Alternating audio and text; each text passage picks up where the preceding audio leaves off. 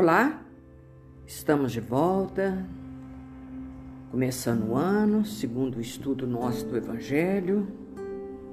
Nós vamos hoje finalizar o capítulo 20, os trabalhadores da última hora. E nós vimos aí que os trabalhadores somos nós. Jesus está chamando a todo instante para, o trabalho. E esse trabalho a gente está estudando e vimos que esse trabalho é um trabalho interno, é um trabalho, uma construção interna. Quando a gente lia isso aqui e via é, Jesus nos ensinando sobre a, a parábola do reino dos céus é semelhante a um pai de família que saiu de madrugada a fim de aliciar seus trabalhadores para sua vinha. E chamou da primeira hora, da segunda hora, da terceira hora, e vem chamando até hoje todos nós para o trabalho. E a gente viu com muita, muita propriedade, com muita é, simplicidade na fala dessa, fra, dessa mensagem de Henri, Henri, que diz, contando a história dessa parábola. E Jesus gostava da simplicidade dos símbolos, né? E então ele conta essa história que Moisés, os iniciadores, quando aqui acreditava em muitos deuses e a única único país, único povo que acreditava no Deus único eram os hebreus.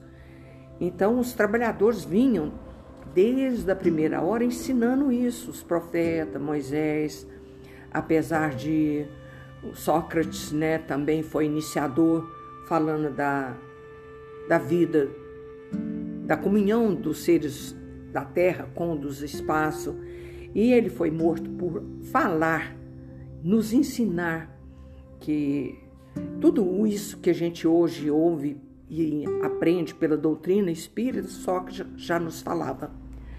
Então, ele diz, né, vamos aqui, já vimos essa fala, já vimos aí que as comoções são filosóficas e morais que está acontecendo hoje. E nesse item, último item aqui do, do, do livro Os Trabalhadores da Última Hora, é do Espírito de Verdade. É uma mensagem, presta atenção, do Espírito de Verdade e o Espírito de verdade é Jesus. Nós vimos lá no capítulo 6 as mensagens que foram trazidas, capítulo 6, vou voltar lá no capítulo 6 só para a gente ver. É o Cristo Consolador.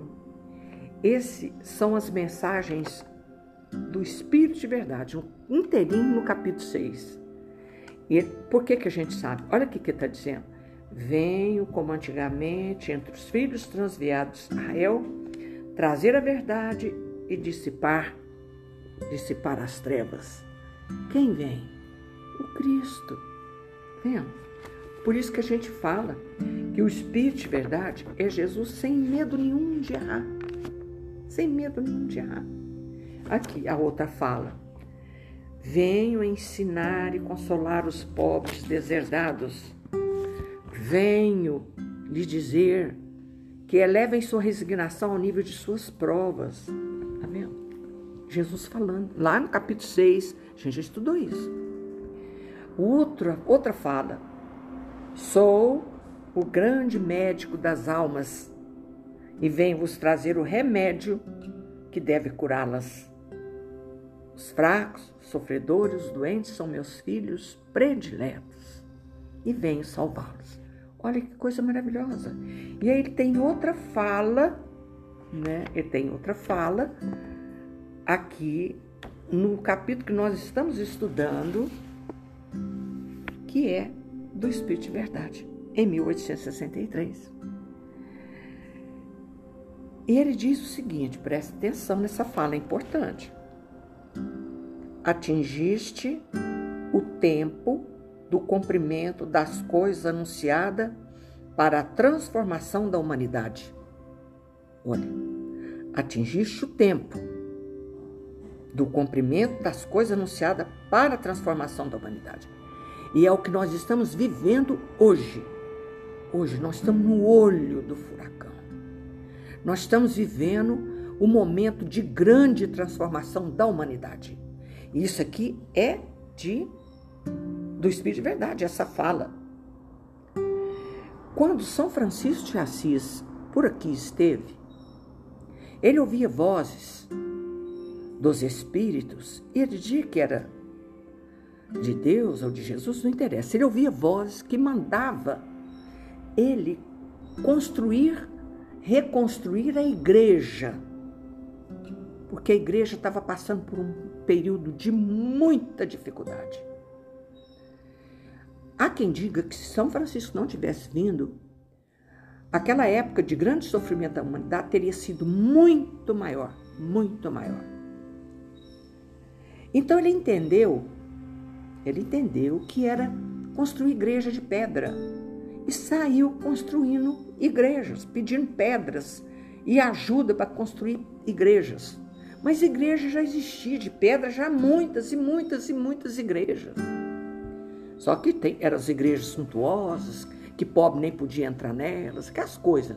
Quem conhece a história de São Francisco de Assis, já viu o filme de São Francisco de Assis, sabe, né, das igrejas suntuosas, dos cálices de ouro, aquelas coisas que existiam. Então Deus falou com ele: preciso reconstruir minha igreja. E ele então achou que era igreja de pedra e começou a construir. E as revelações foram ficando cada vez mais claras nos ouvidos e na mente e no coração dele, e ele então entendeu que a igreja que tinha que reconstruir era no coração dos homens. Pensa que coisa maravilhosa. No coração dos homens. Então, para ele sair e fazer pregações, ele tinha que ter autorização do Papa. E o Papa perguntou para ele: Mas você tem certeza que você vai viver em extrema pobreza? Você tem certeza disso? Você vai dar conta disso? Eu vou. É, então ele teve autorização do Papa para sair fazendo pregação. E falava para os discípulos dele, que ele tinha os, os, os colaboradores. Nós vamos sair para falar do Evangelho. Se necessário, use palavras. Era o exemplo. Mas só que tem que o exemplo que ele dava de pobreza não era igual para todos os corações. Não era. Tanto é que um pouquinho que ele afastou, quando ele voltou, a igreja estava toda renovada. Santos e santos e de ouro, cálice de ouro, estava tudo renovado na igreja. Aí ele entendeu que não era aquela igreja, mas a igreja interna, a igreja dentro do coração dos homens que tinha. Mas nem todo mundo comungava a pobreza que ele resolveu assumir. Então, veja bem que essa igreja, essa transformação, essa anúncia, o cumprimento das coisas anunciado para a transformação do homem, não é construção. Que quando eu lia esse capítulo, Os Trabalhadores da Última Hora, a gente acreditava que era construir assim como São Francisco de Assis, que era construir. Eu tenho que construir um centro, construir um orfanato, construir isso, construir uma igreja. Por isso que nos Estados Unidos tem uma igreja em cada quadra. Ele não está satisfeito com essa igreja, não constrói outra, porque lá dinheiro não é o problema. E não é essa igreja que Deus quer que a gente constrói. Como os trabalhadores da última hora, nós temos que construir, mas é uma construção interna. Não vai gastar tijolo, não. Não é nada disso. Eu contei a historinha do tijolo da outra vez, né? Então, essas paixões têm que ser domadas e não destruídas. Essas ilusões têm que ser construídas. Porque nós temos estudado o Evangelho, segundo Haroldo, há dois mil anos. E com o entendimento, a gente tem condição de fazer melhores escolhas. Hoje eu falei isso para uma pessoa. Assim, olha, você não se faz de vítima, e hoje você tem uma maturidade para saber escolher o que é o certo e o que é errado. Você tem condição de fazer melhores escolhas. Então, para a nossa vida e mudar nosso destino. dar sentido à nossa vida. É isso aí. Mais confiança em Deus, entender que não fomos criados para o sofrimento, que existe a lei do progresso, que estamos a caminho da luz, como diz Emmanuel, e com a bendita luz da imortalidade, presta atenção que isso é fantástico, nós sentimos mais forte. Quando você deixa a luz da imortalidade penetrar dentro do seu coração, dentro da sua mente, de verdade, o sofrimento fica mais leve, fica mais suave.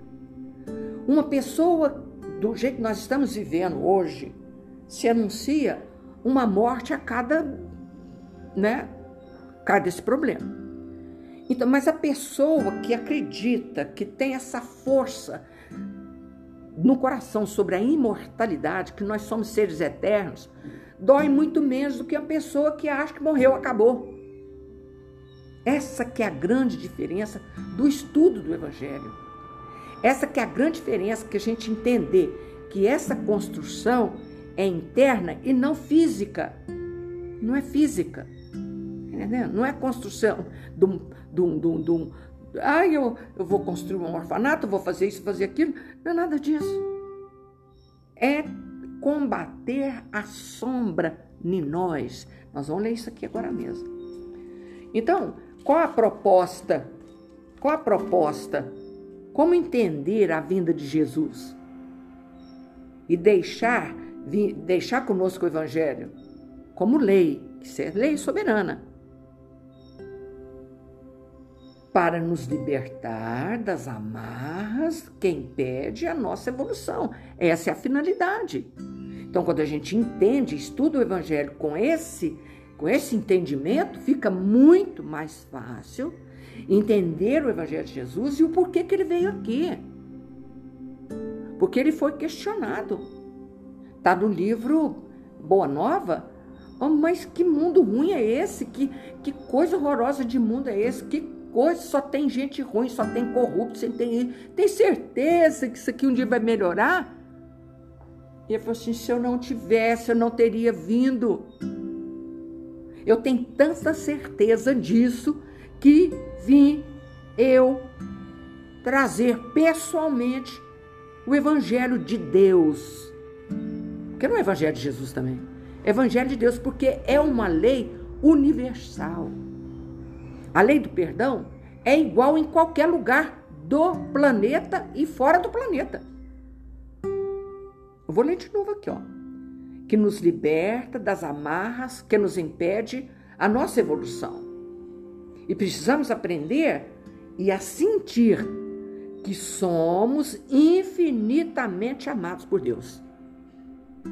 E você só vai curar das suas enfermidades, das suas doenças, das nossas, né, que suas, das nossas doenças, das nossas imperfeições, quando a gente realmente nos sentir amados por Deus.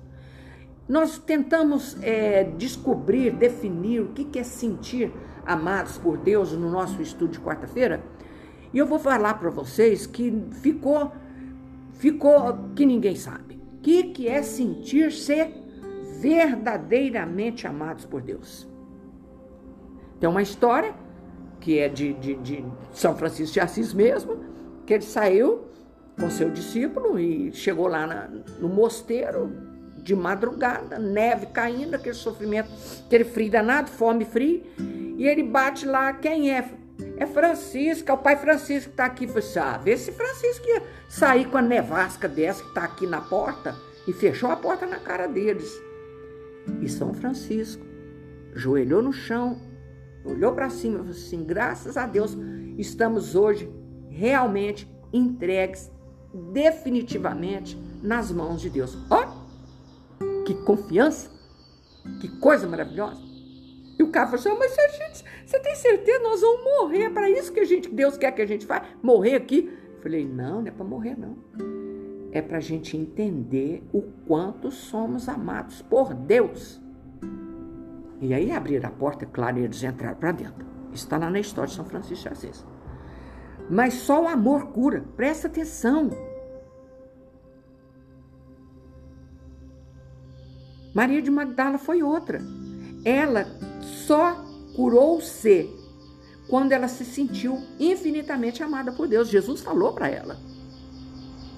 Porque ela vivia uma vida difícil e quando ela conheceu através de Jesus a lei do amor, ela encantou-se com aquilo e falou assim: é esse amor que eu quero e não que os homens me dão.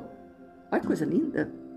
Lindo também a história de Maria de Magdala. Lê lá, tá na Boa Nova, maravilhoso. Então só o amor tem capacidade de curar. Só através do amor eu tenho capacidade de que sou sentir que sou amada por Deus. Eu não sei definir essa frase, eu não sei. Juro por Deus. Discutem vocês entre si, vocês que estão me escutando. O que significa isso? Sentir-se amada por Deus.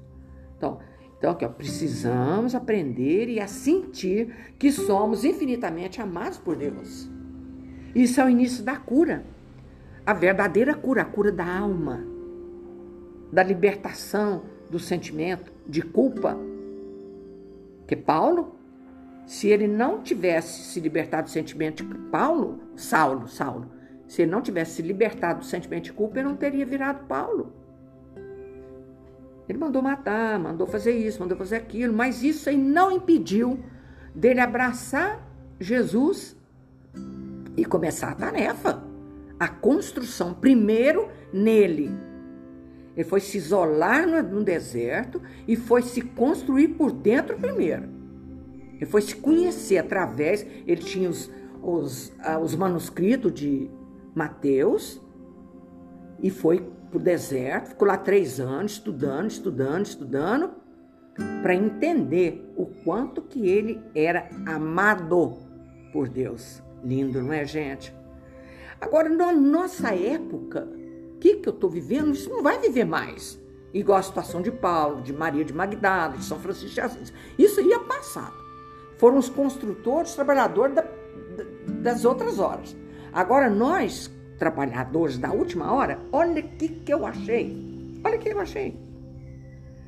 Simplicidade de coração, pureza de sentimento, abnegação no serviço e alegria na obra do Senhor são alguns dos requisitos que definem os verdadeiros servidores da última hora.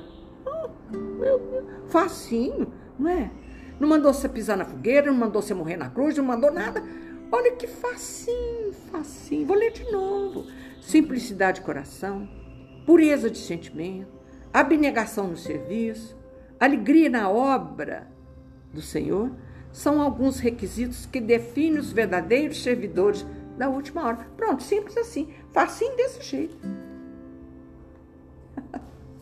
Aí dá vontade de ir, não é? Então, quando a gente sente, entende isso aqui, isso nos fortalece, nos dá energia, nos dá força para a nossa transformação. Amar, esse é o convite que nos chama Jesus para aprender a somar dádivas. Nós temos que aprender, gente. A somar dádivas, a gente só sabe reclamar. Como é que essa construção vai, vai ser realizada se eu só sei reclamar?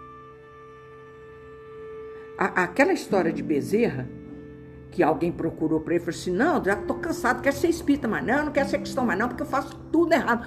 Tudo errado.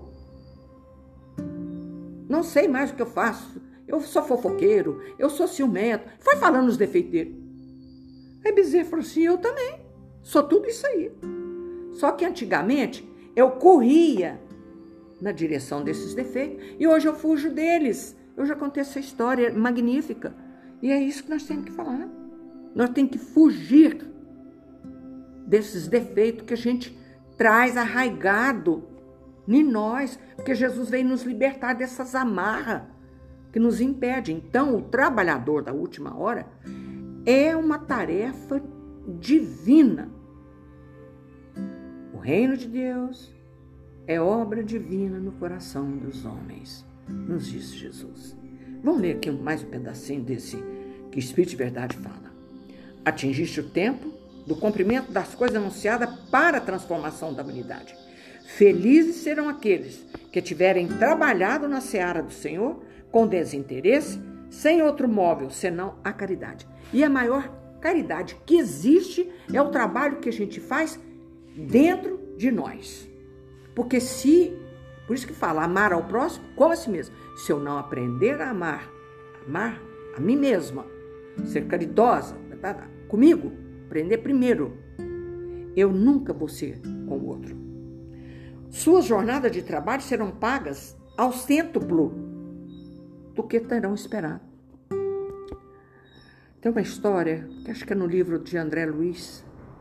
O camarada sofreu demais, mas ele teve uma vida de muito sofrimento aqui na Terra. Evidentemente que ele estava resgatando, porque na sociedade humana os princípios de ação e reação funcionam exatos. O que você fez sofrer, você vai sofrer para aprender, até vir a reparação. E essa criatura sofreu demais, mas demais, reparando o mal que ele havia feito em outras épocas.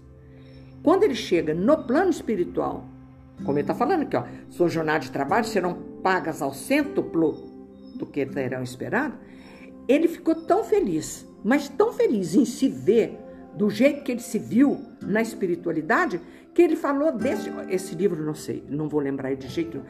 Que ele falou desse jeito. Se eu soubesse, eu tinha sofrido mais ainda. Eu tinha feito mais ainda pelo outro. Lindo isso aqui, né? Suas jornadas de trabalho serão pagas ao cêntuplo do que terão esperado. Felizes serão aqueles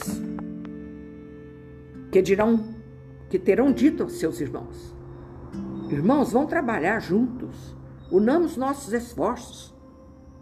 Menina, isso aqui é lindo. Quantas ONGs, quantas criaturas que juntam um com o outro para poder unir os esforços e trabalhar em prol do outro que sofre. Quantas, quantas? Aí vem na mente os médicos sem fronteira. Aqui em Uberlândia, equipes que trabalham costurando, as costureiras, que faz vestidinho, faz isso, faz aquilo, para mandar para longe, aonde tem o sofrimento é intenso. Que é os médicos sem fronteira, que coisa maravilhosa, unir esforços. Nós temos que unir. Ah, mas eu não faço nada, tô quieta aqui, tô fazendo nada. Calma, minha filha, calma. Quando alguém bate na sua porta, ô Vera, tem uma família assim, assim, assim, assado, tá lá debaixo da, da ponte e não sei o que que tem. Você pode ajudar? E você vai, ajuda. Você vai lá e tira roupa velha, sapato velho, comida. Tá ajudando. Cada um do seu, do seu esforço, cada um do seu jeito. Tá unir forças em benefício do outro. E ele está dizendo: felizes os irmãos que te diz, vamos trabalhar juntos. E ele, Jesus, vai dizer: Vinde a mim, vós que sois bons servidores, que calastes vosso ciúme, vossa discórdia, para não deixar a obra prejudicada. Que obra? A obra da construção. Como ele está falando aqui, no início, cumprimento das coisas anunciadas para a transformação da humanidade. E a humanidade precisa ser transformada. E vai ser através do meu exemplo, através da minha ajuda, bons servidores que calaste vosso ciúme, vossa discórdia, para não deixar a obra prejudicada. Mas ai daqueles que por suas dissensões terão retardado a obra, porque a tempestade virá e serão carregados no turbilhão. Não estamos vivendo um momento de tempestade? Não estamos vivendo nesse turbilhão de sofrimento? Olha a Bahia, olha o Sul, olha Minas Gerais, carregando tudo. E é, não é só a tempestade física, é a tempestade moral também, que ele fala que para trás sobre a importância dessas, dessas comoções que estão falando agora. E a gente precisa de coragem, de mãos à obra para essa construção. Cadê? Aí ele diz assim: Mas o Senhor lhes dirá: Por que pedir graça, vós que não tivesse piedade de vossos irmãos, que lhe recusaste de estender a mão? Por quê? Vós que esmagaste o fraco em lugar de sustentar. Por que pedis graça, vós que procurar, procuraste a vossa recompensa nas alegrias da terra, na satisfação do vosso orgulho? Já recebeu a recompensa. A recompensa celeste é outra recompensa. Deus faz neste momento o reessenciamento dos seus servidores fiéis e marcou com o dedo aquele que não tem senão aparência de devotamento, a fim de que não usurpem mais o salário dos servidores corajosos, porque é aqueles que não recuarem diante de suas tarefas que vai confiar os postos mais difíceis na grande obra de regeneração pelo Espiritismo, e essas palavras se cumprirão. Os primeiros serão os últimos e os últimos serão os primeiros. Então, esse trabalho, esse trabalho, essa obra, mais do que a obra grande, é a obra interna. Porque a transformação é necessária. E não vai haver transformação se o homem não se transformar. Não vai. Aqui, ó. Não vai haver transformação se o homem não mudar os hábitos. Transformar significa perder algo. E eu preciso perder algo. Eu preciso perder. Tenho que mudar meu sentimento, abrir mão de velhos hábitos. E aqui no livro Palavras de Vida Eterna, está dizendo que nós precisamos de combater a sombra. Pensa uma coisa dessa. E que é sombra pior do que do orgulho, do egoísmo. Não existe sombra pior. Não vos conformeis com este mundo, mas transformar-vos, disse o Paulo. E ele diz assim: Emmanuel vai explicar essa, essa falinha aqui. Fala, hein? Essa fala aqui é, é fantástica. O, o aviso evangélico é demasiado eloquente. Eloquente é aquele que te convence. Todavia, é imperioso observar a expressão mais profunda. É preciso entrar mais com profundidade nesse pensamento e não ficar só na superfície. Ele te convence, não vos conformeis com este mundo, mas transformar. Ele te convence.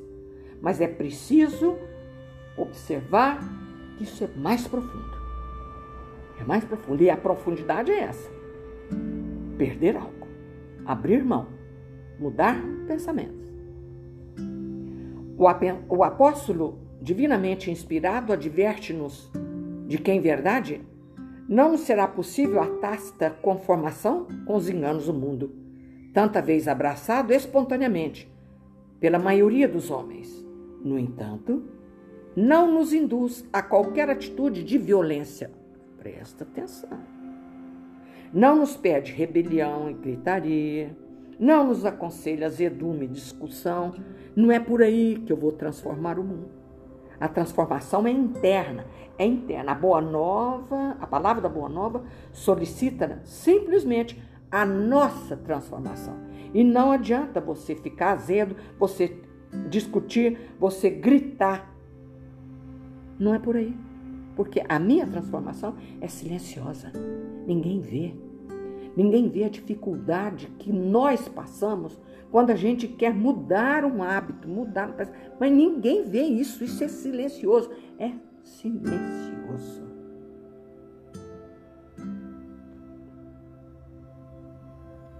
Aí ele está dizendo aqui.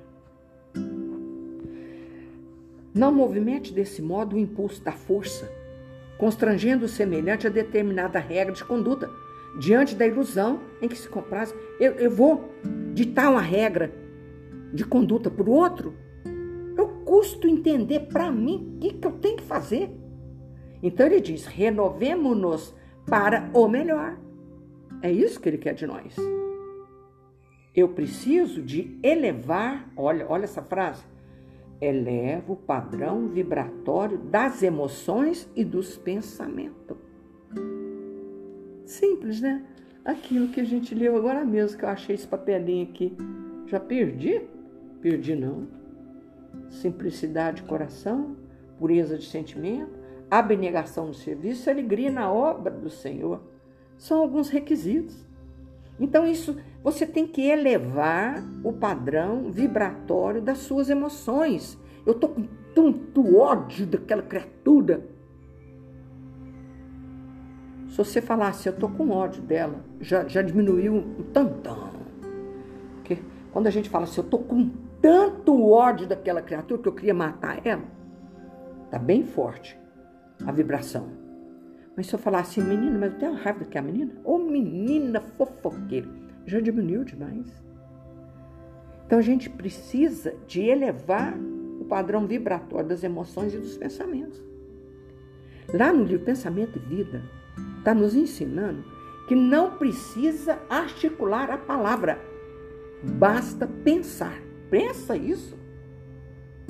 Por que, que a gente tem certas criaturas que nos. Você tem aversão a ela? Você nunca abriu a boca para falar. Mas basta pensar. Não precisa palavras articuladas. Você pensou, ela captou sua vibração de, de antipatia e o fluido não mistura mais. Acabou. Simples assim. Basta você pensar. Você não precisa falar que não gosta de uma pessoa, que ela é antipática, que ela é isso, que ela é aquilo. Pensa. Pensa. Seu pensamento chega lá e a antipatia aumenta porque é a dela com a sua misturada e vira e pega as vibrações de pensamento igual no meio do caminho. Quem é que dá conta disso? Vocês estão entendendo o que eu estou falando? Ela não mora nem no Berlândia. Vamos supor que ela mora bem pertinho, ali no Araguari. E aí você pensou nela, você vibrou, você falou, que sujeita antipática, isso e aquilo. Ela captou lá. Mas daqui, lá em Araguari, e de volta, você captou todos os pensamentos iguais ao seu. Você aguenta isso? Você aguenta? Ninguém aguenta. Ninguém aguenta. E o que, que, que, lá no livrinho fala? Eu vou ver se eu acho para ler. Se não achar, vou falar com minhas palavras mesmo.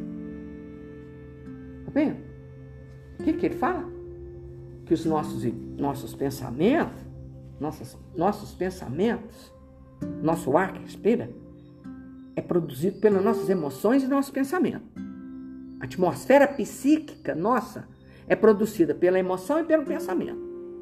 E quem é que sofre com pensamento ruim? Eu. Só isso. Só isso. Aqui, achei o papelinho. O pensamento é composto de nossas emoções que gera nossa atmosfera psíquica, ou seja, o ar que eu respiro. Então, quem é a vítima? Se eu penso mal de uma pessoa que está lá longe e eu, meu pensamento, ao ir lá, encontrou com vários igual o meu, olha o que, que vira isso. Quem vai sofrer por esse ar contaminado? Eu. Então, eleva o padrão vibratório das emoções dos pensamentos. Cresce para a vida superior. Revela-te em silêncio. Acabei de falar.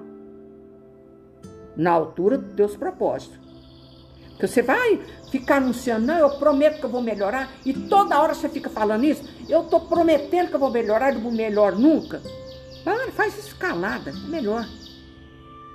Convertendo-te em auxiliar precioso da divina iluminação do Espírito, na convicção de que a sementeira do exemplo é a mais duradoura plantação no solo da alma. As pessoas têm que perceber que você está melhorando. Você vai perceber e a pessoa também. Eu acho difícil quando eu falo isso, porque por enquanto não tem ninguém percebendo que estou melhorando nada. Não te resignes aos hábitos das trevas. Não se acomoda com o hábito das trevas, mas clareia-te por dentro. Olha a construção. Olha a construção. E é isso que Jesus vem ensinar. Purificando sempre mais a fim de que a tua presença irradie em favor do próximo a mensagem persuasiva do amor, para que se estabeleça entre os homens o domínio da eterna luz. Belíssimo. A gente precisa de ir diminuindo essa sombra nas nossas vidas. com a elevação das nossas emoções, dos nossos pensamentos. Já terminamos e terminamos o capítulo 20.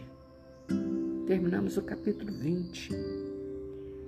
Não te resignes, não se conforma com os hábitos das trevas. E que hábito é esse? Cada um tem que achar o seu, meu Deus do céu. E lembre-se que nós temos que nos sentir que somos amados por Deus. Senão, eu não vou melhorar meus padrões vibratórios. Enquanto eu não sentir de verdade que somos filhos de Deus, criados por eles para atingir a perfeição, como é que você vai sentir ser amado por Deus? Pensa aí, busca aí nos seus corações. Como é que é isso? Nós precisamos nos sentir amados por Deus. Deus nos criou simples e ignorante, mas com um padrão de, de, de crescimento infinito.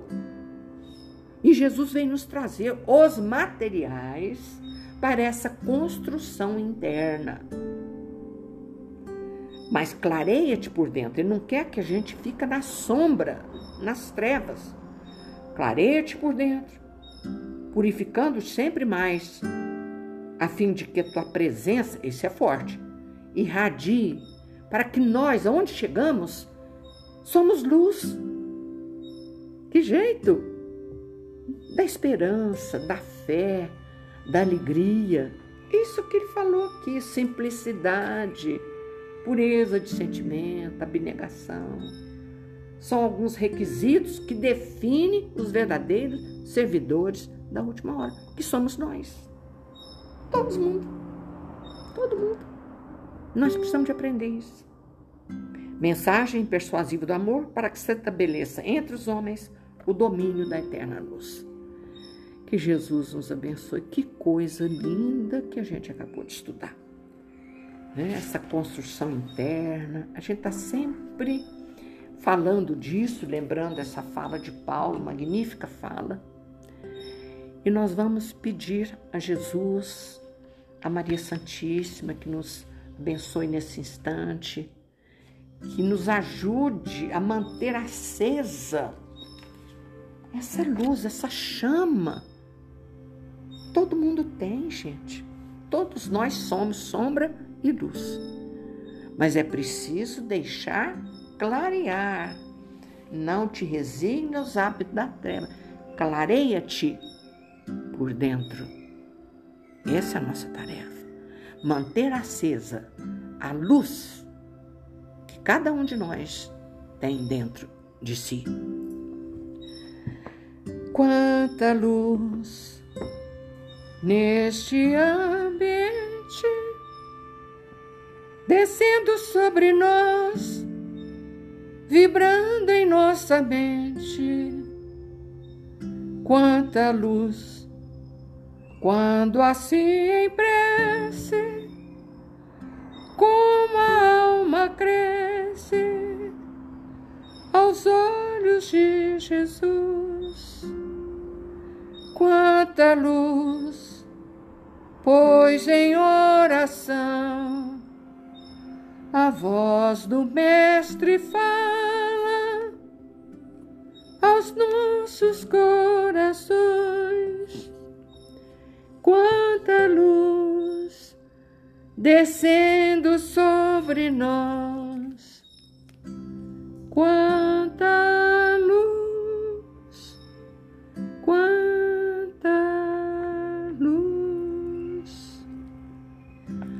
Ave Maria, cheia de graças, o Senhor é convosco.